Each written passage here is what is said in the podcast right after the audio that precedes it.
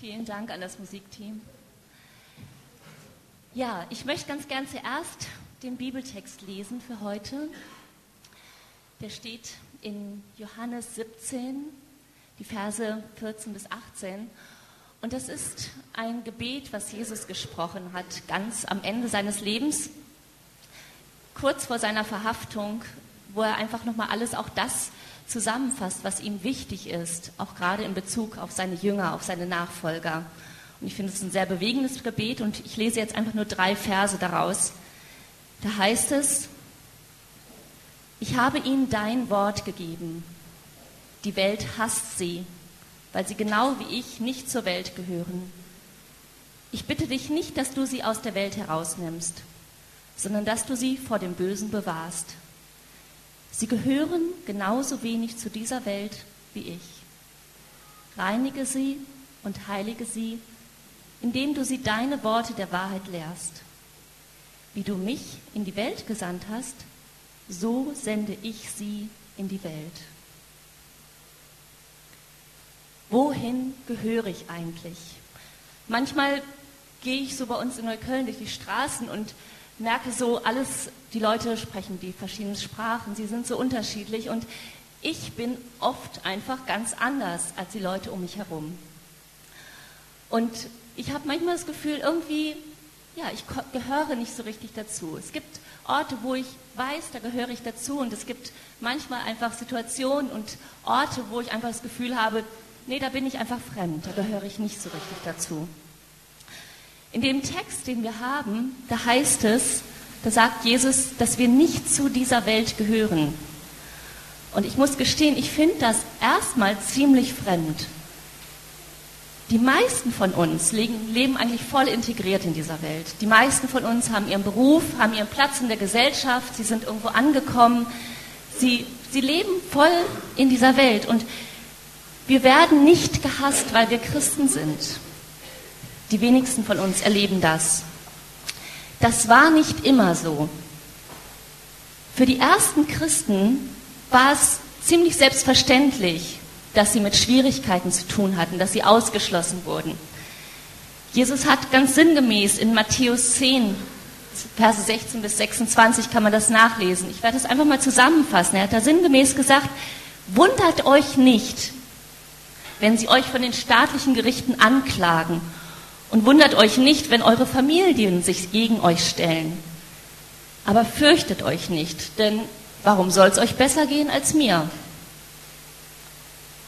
Jetzt haben wir hier in Deutschland keine Gerichte zu befürchten, da wir das Grundrecht auf Religionsfreiheit haben, worüber ich wirklich sehr, sehr dankbar bin. Aber in anderen Ländern sieht es anders aus. Ich denke, jeder von uns liest Nachrichten, die Geschichten aus Ägypten, dass es nicht immer so einfach ist für die Christen, die dort leben. Aber auch in Deutschland haben manche Schwierigkeiten mit ihren Familien, in, ja, in ihrem Alltag. Und auch in unserer Geschichte gibt es Beispiele dafür in der deutschen Geschichte, wo man einfach ja, an Herausforderungen, in Schwierigkeiten gekommen ist, einfach nur weil man Christ gewesen ist und Jesus nachgefolgt ist. Ich habe gerade zwei herausfordernde Bücher gelesen, wovon ich euch gerne kurz erzählen möchte. Das eine Buch war Die Feuertaufe.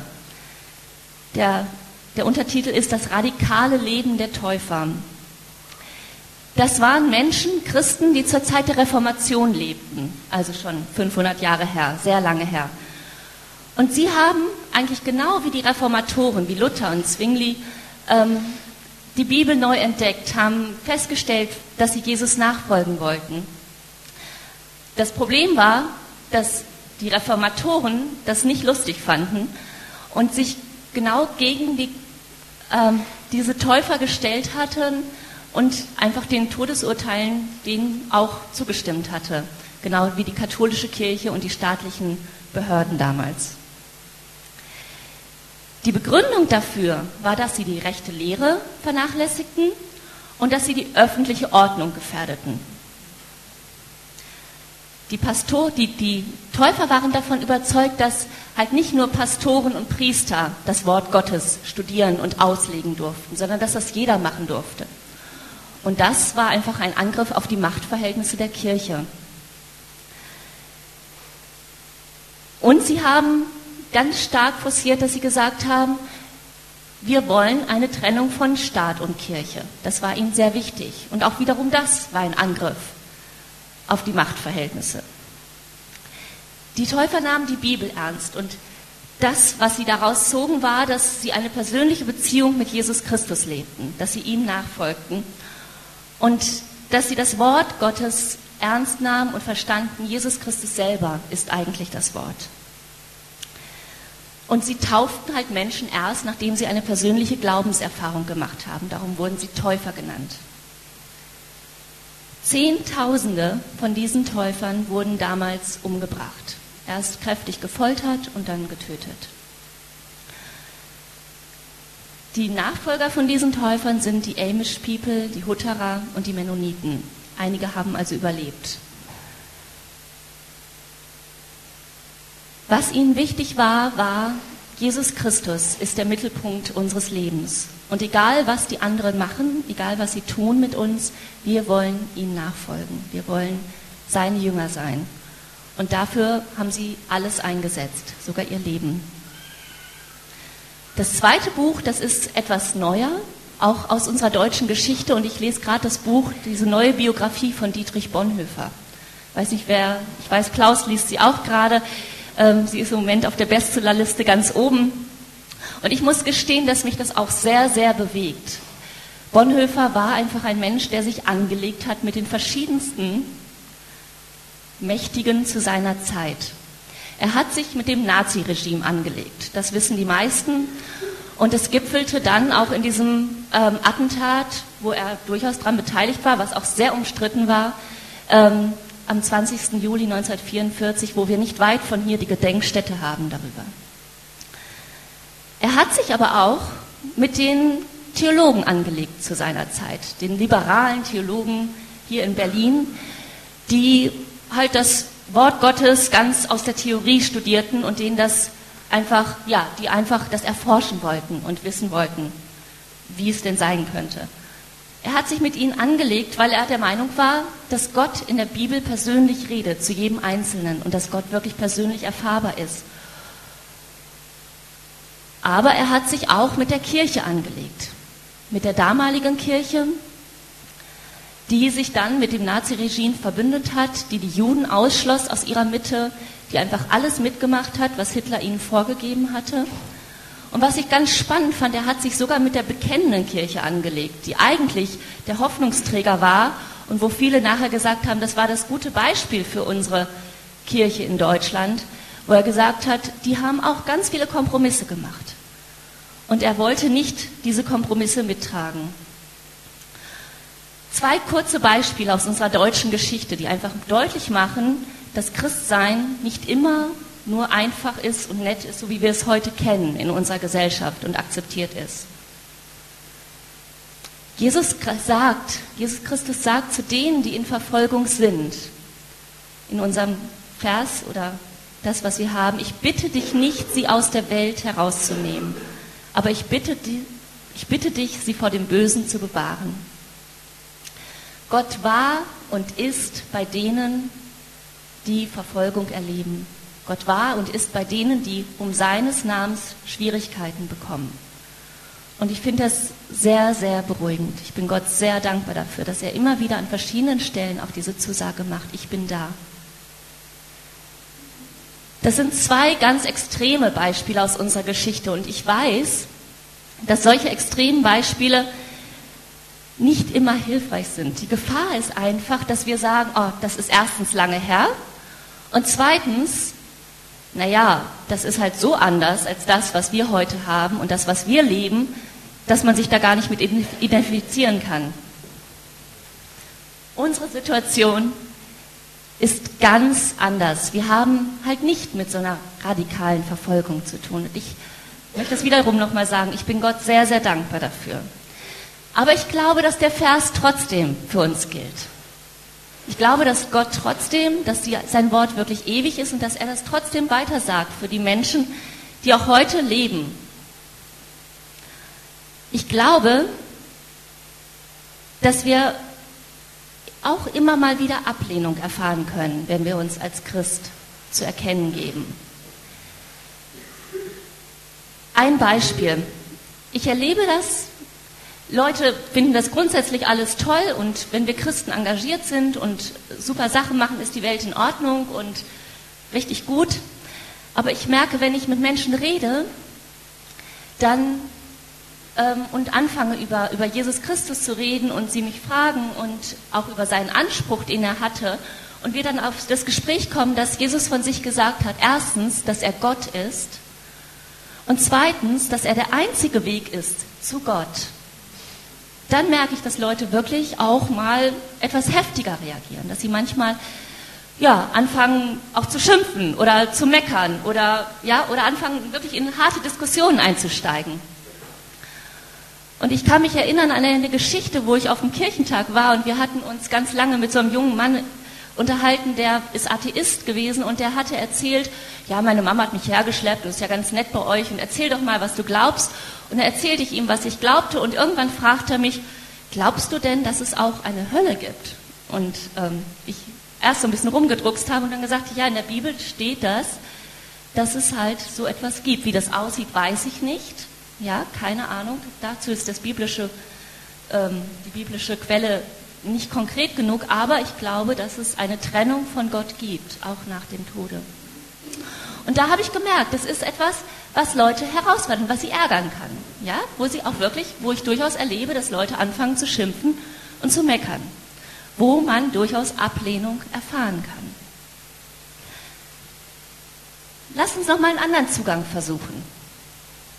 Manchmal, glaube ich, ist es hilfreicher, wenn man sich das noch mal so auf die indirekte Art und Weise anguckt. Ich, ich glaube, wenn alles glatt läuft in unserem Leben, wenn ich niemals anecke, wenn ich nie in Gewissensnöte komme, wenn ich nie das Gefühl habe, mich fremd zu fühlen, so ein bisschen der Exot zu sein, ein bisschen anders als die anderen.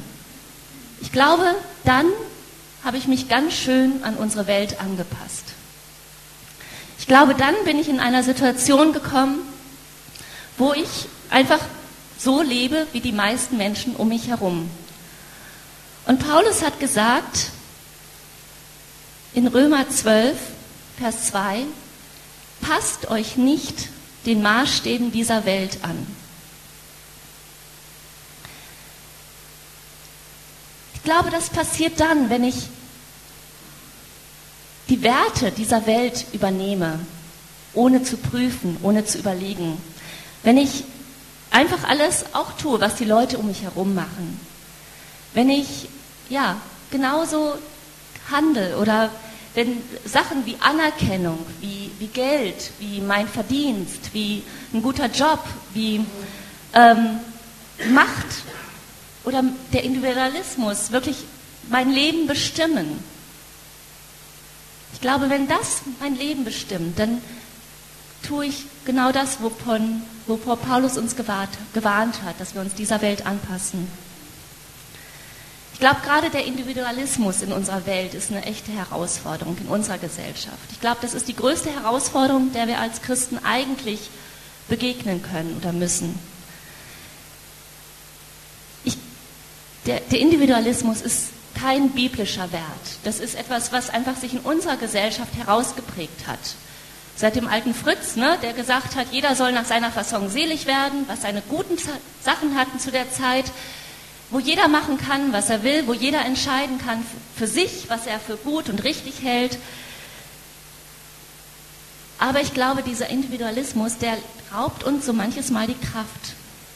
Wenn wir genauso individualistisch entscheiden, wie alle Leute um uns herum, dann bleibt die Frage auf der Strecke, wozu brauchen wir eigentlich Jesus?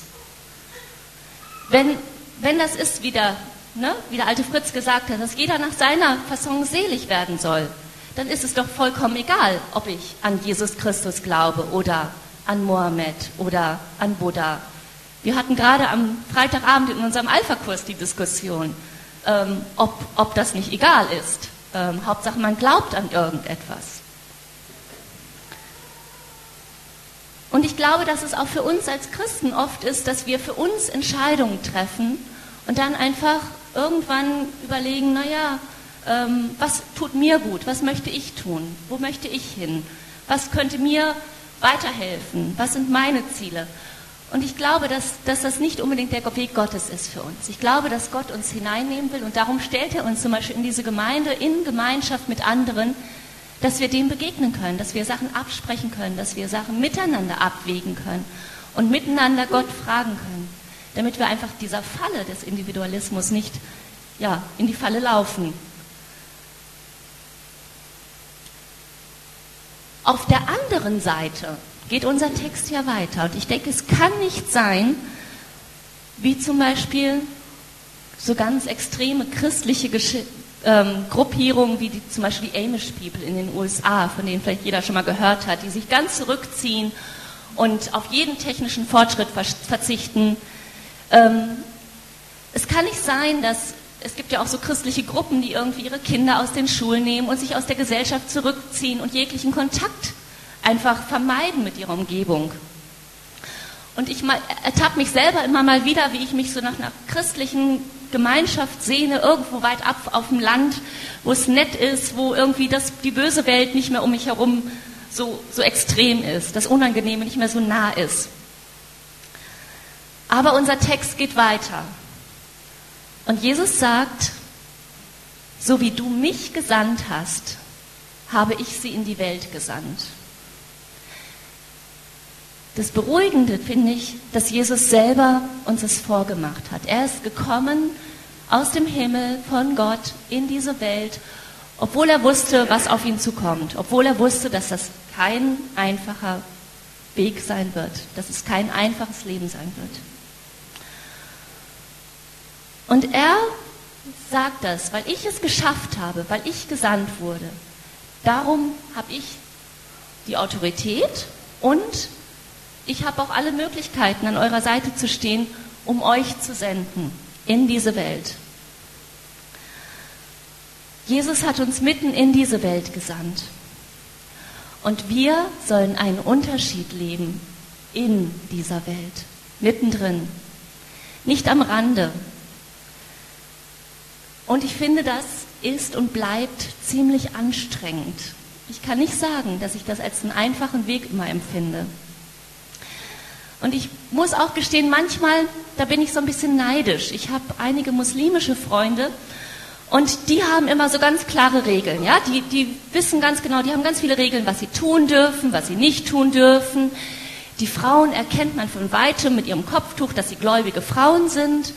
Ähm, wir haben jetzt gerade in Neukölln eine Bürgerplattform gegründet und wenn wir uns dort treffen zur Besprechung, auch mit den muslimischen Leuten, dann nehmen wir da Rücksicht auf deren Gebetszeiten. Also wir fangen dann an, wenn ihre Gebetszeit vorbei ist oder hören auf, damit sie noch rechtzeitig zum Gebet gehen können. Das haben wir alles als Christen nicht.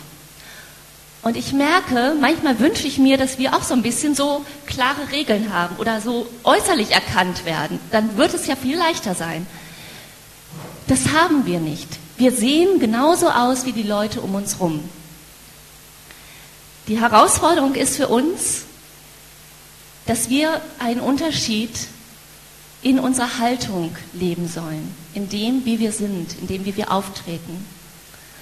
Und das macht die Sache nicht viel leichter. Wir sollen mitten in der Welt leben und uns in diese Gesellschaft integrieren. Wir sind gesandt und wir sollen uns unterscheiden. Was heißt das? Ich möchte das an drei Punkten verdeutlichen. Als erstes heißt es, wir sollen von ihm, von Jesus Christus, weitererzählen. Wir sollen reden.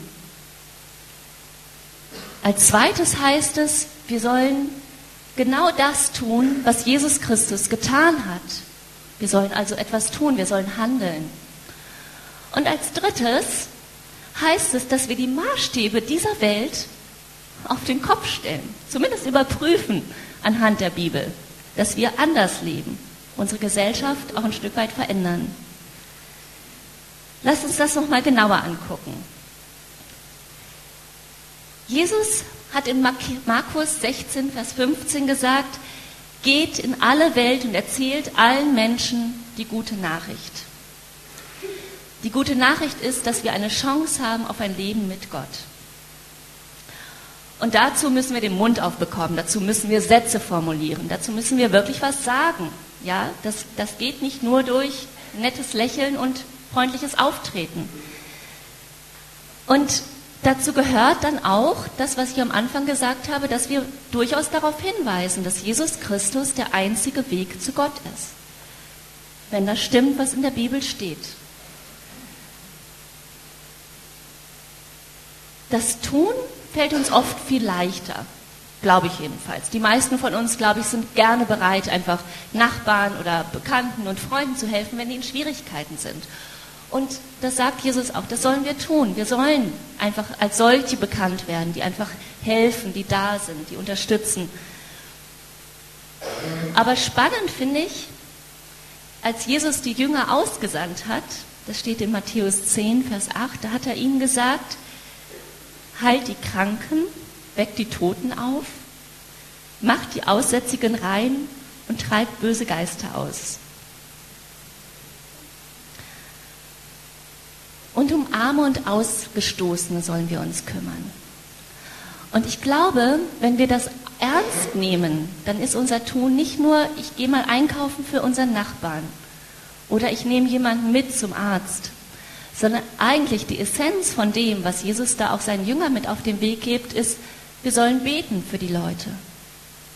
Das ist das, was wir ihnen geben können, was wir ihnen anbieten können. Wir sollen beten. Wir können, also ich muss gestehen, ich bin nicht so gut darin, Leute zu heilen, ja, oder Tote aufzuerwecken. Aber ich glaube, dass Jesus das machen kann. Und das ist, denke ich, unsere, unser Auftrag. Praktische Hilfe leisten, aber auch im Tun das Gebet anzubieten und für die Menschen zu beten, mit denen wir einfach zu tun haben. Und dann letztendlich Gottes zu überlassen, was er daraus tut. Es ist seine Verantwortung. Aber das Dritte, wir sollen die Maßstäbe dieser Welt auf den Kopf stellen. Wir sollen uns gegen Ungerechtigkeit wehren. Und da möchte ich euch einfach gerne zwei kurze Beispiele geben. Das eine ist eins, wo ich glaube, das können wir alle schaffen, das betrifft uns alle. Wir sollen, Jesus sagt es, ähm, einen Moment.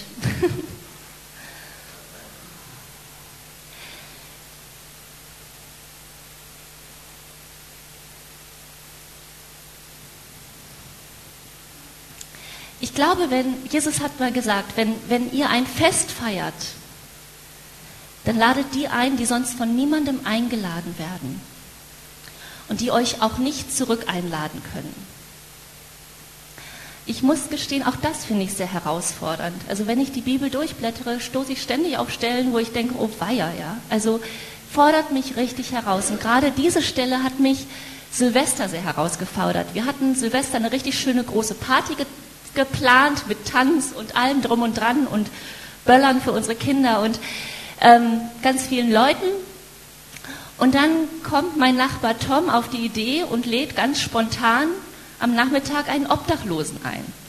Und er kommt dann auch tatsächlich zu unserer Silvesterparty, die so schön vorbereitet, alles super nett und alle hübsch angezogen sind. Und er ist mitten dabei mit seinem Geruch, ähm, und auch mit seiner Andersartigkeit. Und ich habe erst gedacht, meine Güte, Tom, ich habe mich richtig geärgert. ich habe gedacht, Mann, was sollen denn die anderen Gäste denken, ja? Also so. Und ähm, wie soll denn das werden? Und ich habe jetzt eigentlich keine Lust, mich um ihn zu kümmern. Und dann habe ich mich genau daran erinnert. Und ich denke, Tom hat wirklich Gutes daran getan. Er hat uns eigentlich herausgefordert, das zu leben, das umzusetzen. Und ich merke, dass es einfach gut tut, immer mal wieder von anderen auch dazu angespornt zu werden, herausgefordert zu werden. Wir können einen Unterschied in dieser Gesellschaft leben. Und ich glaube nicht, dass es neue Programme sind, die wir brauchen.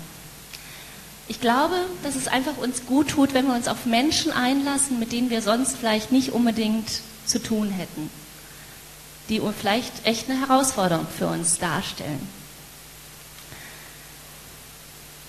Ich möchte euch einen Freund vorstellen, ähm, den Aydin. Aydin, kommst du mal zu mir auf die Bühne? Der ist noch viel aufgeregt, als ich vorher war. Aydin ist ein guter Freund von uns, der in Neukölln mit uns lebt, der ein Teil von unserem Alpha-Kurs ist. Und er ist türkischer Christ. Inzwischen schon seit einiger Zeit. Und es ist wirklich auch in Deutschland manchmal nicht so ganz einfach, als türkischer Christ in dieser Gesellschaft zu leben. Da gibt es eine ganze Menge Herausforderungen. Ähm, es ist halt eben in der türkischen Kultur nicht akzeptiert, dass man einfach seine Religion wechselt, also dass man vom Moslem zum Christen wird, auch wenn das in unseren Gesetzen ja vollkommen erlaubt ist und alle Freiheit dazu ist. In der Kultur halt unbedingt, nicht unbedingt. Jetzt könnte man zu ihm sagen, Aydin, wir sind stolz auf dich, wir sind froh darüber, dass du diesen Weg gegangen bist. Bring dich mal in Sicherheit, werd mal stark als Jünger Jesu, ähm, lass dich ausbilden, wir halten dich so ein bisschen zurück, ähm, geh mal in irgendwie eine sichere Gegend, zieh mal aus, weg aus Neukölln, so aus diesem ganzen muslimischen Umfeld, wo die herausfordernden Leute sind. Und Aydin hat genau das eben nicht gemacht und ich bin da ziemlich stolz auf ihn. Du bist Kiezvater in Neukölln und ich würde dich einfach ganz gern erstmal bitten, dass du so ein bisschen erzählst, was ist denn das als Kiezvater? Also eins möchte ich sagen, äh, mein Deutsch ist nicht so besonders. Äh, es war alles so kurzfristig und ich bin kein Sprecher, auch kein Seelsorger. Äh, äh, also ich habe eine stille Zeit gehabt, wo ich alles niedergeschrieben habe. Ich versuche auch das vom lieben Gott äh, ist es auch mir gegeben worden. Und das möchte ich, äh, genau. Also, also äh, man hat Vorbilder gesucht in unserem Bezirk Neukölln. Ähm, also ich habe meine Hand gehoben und gesagt, ich übernehme diese Aufgabe als Kiezvater, als Vorbild, als Mensch. Mittlerweile sind wir 20 Väter mit sieben unterschiedlichen Sprachen.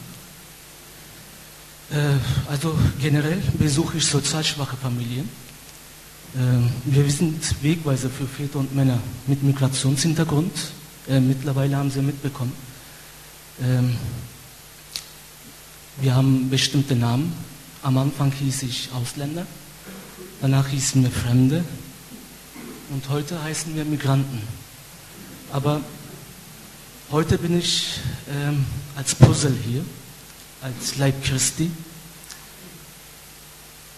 Ja, und zurückbezogen auf meinen äh, Kiezvätern, wir motivieren Väter dann klären wir sie auf mit Bildung deren äh, Kinder. Dann haben wir natürlich auch ähm, Problemfälle wie Sucht oder Familien, die Unterstützung brauchen mit Ernährung, Sport, Bildung. Äh, da sind wir natürlich Wegweiser. Aber was ich äh, festgestellt habe,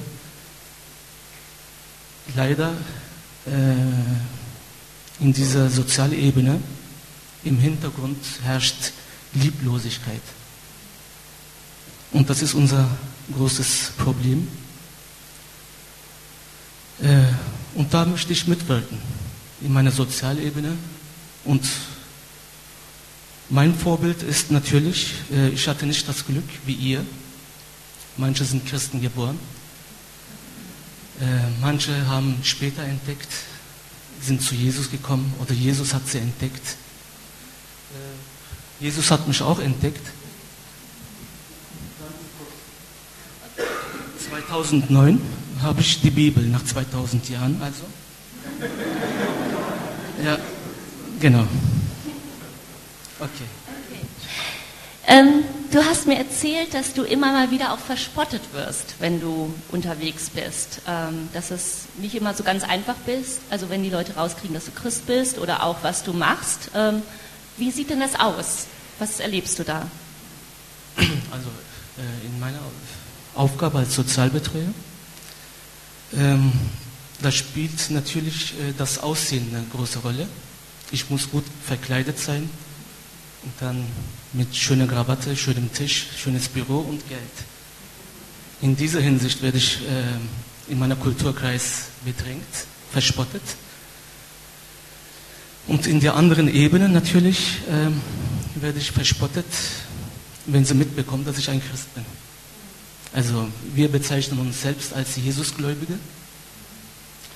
Und natürlich gibt es äh, gewisse Versen, die habe ich mir auch notiert. Sura 3, das Haus Imran.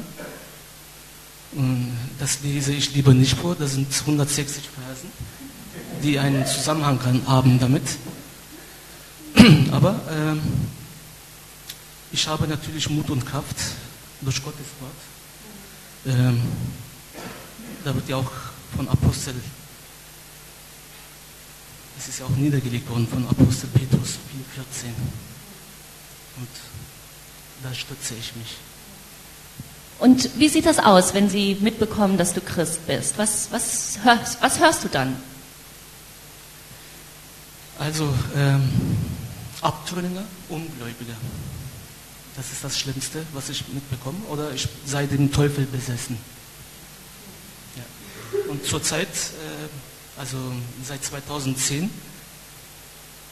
versucht mein Leib und Seele, die ich sie auch liebe und schätze, meine Mutter, äh, von diesem Bann zu befreien. Also von dem Teufelskreis. Sie versucht mich zu retten mit den Koranversen. Junge liest das und ja, aber ich verstehe kein Arabisch.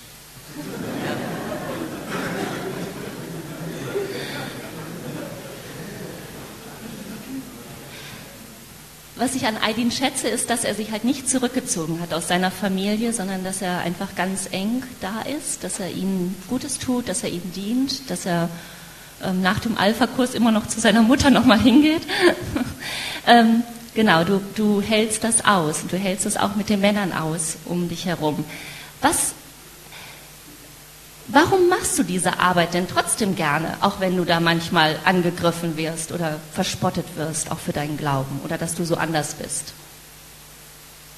Also ähm, ich sehe diese lieblosen Menschen, die ähm, tief, tief und tief in einen Brunnen sitzen oder gefallen sind. Das heißt, es müssen, es müssen ja Menschen da sein, die auch eine Hand ausstrecken für diese Menschen die konkret zuhören, in selber Augenhöhe, mit Liebe und Fürsorge und das Wichtigste ist, Mitgefühl zu zeigen. Ich glaube, ich kann mit, Mitgefühl zeigen, weil ich viel Leid in meinem Leben erfahren habe. Ich habe alle zwei Dinge, was ich besitze. Das heißt, weltliche Sachen wie Eigentumswohnung, mein Geld, meine Familie. Aber ich habe mich für Jesus entschieden. Deshalb bin ich auch hier. Ich habe das, mein Land Türkei verlassen. Das Tolle ist, eine lebendige Gemeinde wie die Lukas-Gemeinde zu sehen, ist sehr schön. In der Türkei hat man mich als Verrückten angesehen. Ich lebe in der Ägäis. Äh, zwischen den Ruinen habe ich gebetet. Alle sind zum Moscheen gegangen. Ich in eine Kirchenruine. Dort habe ich mit Gott versucht, eine Kommunikation aufzubauen. Wir sind die Christen, wie haben sie gebetet, was haben sie gefühlt, wie sahen sie aus, waren sie ungläubig. Aber Gott hat mir den richtigen Weg gezeigt. Damals hatte ich keine Bibel in der Hand, nichts, wie ich gesagt habe, ab 2009. Und Damals stand ich, über 50 Kirchen habe ich entdeckt bei meinem Arbeiten. Alle sind zurzeit entweder Ruinen, verfallen, Depots. Aber hier in Deutschland gibt es eine lebendige Gemeinde und vor mir stehen Christen und ich stehe vor ihnen mit Respekt und Liebe. Äh, ich weiß auch nicht, wieso ich hier stehe. Wie ich gesagt habe, ich, kann, ich bin kein Redner, aber es kommt alles. Irgendwie muss es, glaube ich, raus, ja. Ich denke, wenn ihr nachher noch mehr wissen wollt von der Geschichte von Aydin, dann sprecht ihn doch einfach an. Ich denke, es ist spannend, ähm, aber man braucht doch eine ganze Menge Zeit, seine ganze Geschichte zu hören. Ich würde dich gern noch fragen, was wünschst du dir für Neukölln? Und vielleicht auch in dem Zusammenhang, was wünschst du dir hier von uns als Christen? Wie können wir unterstützen? Was, was können wir tun überhaupt? Also äh, ich würde gerne das hier, was ich mir notiert habe. Äh, ich arbeite in meinem Bereich unter schwierigsten Bedingungen. Ich muss für jeden etwas anderes sein. Das heißt, sei es für Atheisten, radikal politisch Eingestellten, Väter und Männer, Sträflinge, Gewalttäter und vieles mehr. Die Liste ist unendlich lang. Aber Paulus erklärt uns die Berufung mit einem gewissen Verse, den ihr auch notieren könnt, beim 1. Korinther 9, Vers 19 bis 23. Und das setze ich ein in meinem Arbeit. Äh, darauf stütze ich mich auch. Und äh, zur Frage zurück, was du gesagt hast, äh, Schwester, das war nochmal? Ja, genau, meine Botschaft wäre, machen wir den Gottesdienst zu unserer Aufgabe gegenüber Gott, wie du eben geschildert hast, Schwester. Also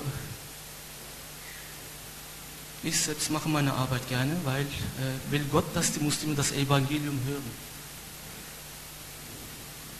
Ja, sicher.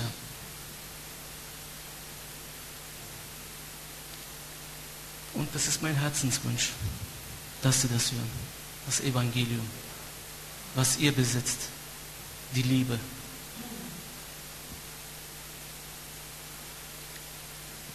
Und fällt dir noch was ein, was wir hier tun können dazu? Ich brauche viele, viele Gebete. Hauptsache ist das. Menschen, die konkret auch zuhören über unsere Probleme. Ich selbst, also mein Sohn selbst ist auch äh, sehr traurig. Er geht in einer, also in die Rüttelschule, davon haben Sie bestimmt gehört. Er hat eine Gymnasiumempfehlung bekommen, aber er hat gesagt, Papa, wir müssen auch den schwachen Schülern helfen. Es sind genug schwache Schüler da mit Migrationshintergrund. Ich muss dort meine Hilfe, Hilfe leisten, hat er gesagt. Aber die meisten sind ja weg. Also unsere deutschen Mitbürger aus Neukölln. Es sind gewisse Menschen da, die ich auch danke, die Ehre gebührt natürlich allein Gott. Aber äh, es sind Menschen da, wie die Familie Meyerhofs, die sich in unterschiedlichen Themen sich auch einsetzen. Für die Migranten, für die Problemfälle. Wir vermissen eigentlich unsere deutschen Mitbürger, unsere deutschen Freunde. Aber ich sage, Junge, sei nicht traurig, du bist deutsch. Und ich verspreche dir, du bekommst auch deinen deutschen Pass. Genau, das ist noch ein Anliegen für ihn, dass er wirklich seinen deutschen Pass bald bekommt, wer, wer dafür beten mag. Aldin, ich danke dir erstmal. Ähm, ich denke, das war jetzt einfach alles so einiges für euch zum Nachdenken, vielleicht auch mit zum Nachhause nehmen und darüber wirklich das nochmal bewegen. Wir in Neukölln wollen wirklich dort leben und wir hatten uns entschlossen, dort wirklich mit Menschen wie Aydin und anderen Freunden unterwegs zu sein. Und wir merken aber, dass wir immer mal wieder an unsere Grenzen kommen, ähm, dass wir echt Unterstützung brauchen. Und ähm, falls Leute gibt, die sagen, oh, ich wollte immer schon mal nach Neukölln ziehen, ähm, bitte meldet euch bei mir. Ähm, wir, wir würden gerne wirklich dort einfach den Menschen begegnen, ganz konkret, ganz praktisch mit den Dingen auch, die ich vorhin genannt habe.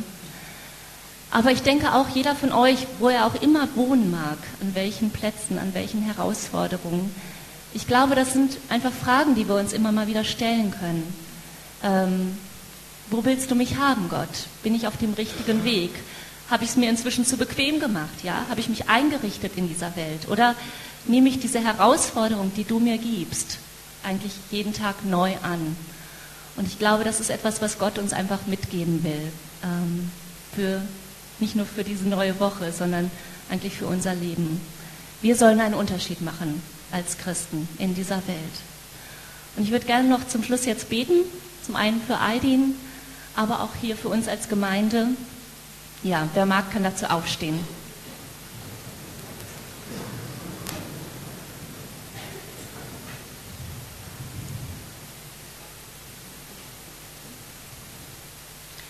Jesus Christus, ich danke dir dafür, dass du uns eigentlich alles vorgemacht hast, dass wir nichts neu erfinden müssen, dass du gekommen bist auf diese Erde, obwohl das nicht einfach war, obwohl das anstrengend war, obwohl es letztendlich mit deinem Tod geendet hat. Und Jesus, ich danke dir dafür, dass du uns mitnimmst, wenn du uns berufst in diese Welt hinein, dass du dabei bist. Wir glauben, dass du lebst und darum glauben wir, dass du bei uns bist, alle Zeit, überall.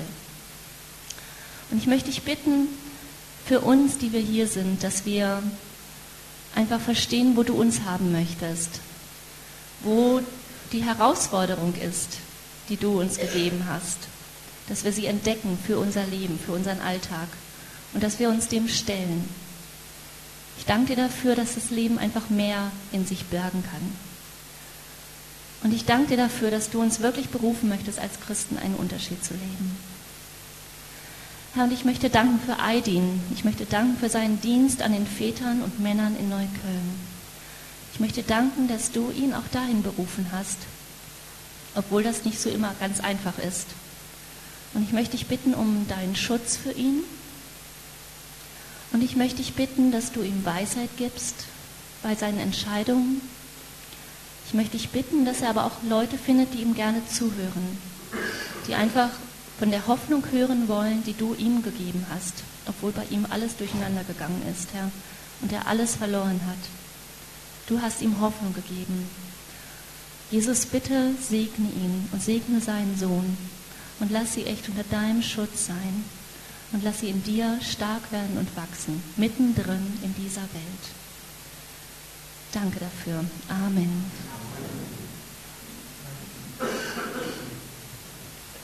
Okay, jetzt haben wir unser Lied ähm, zur Kollekte. Klaus will noch was sagen. Genau, die, die Kollekte verschieben wir für eine Sekunde.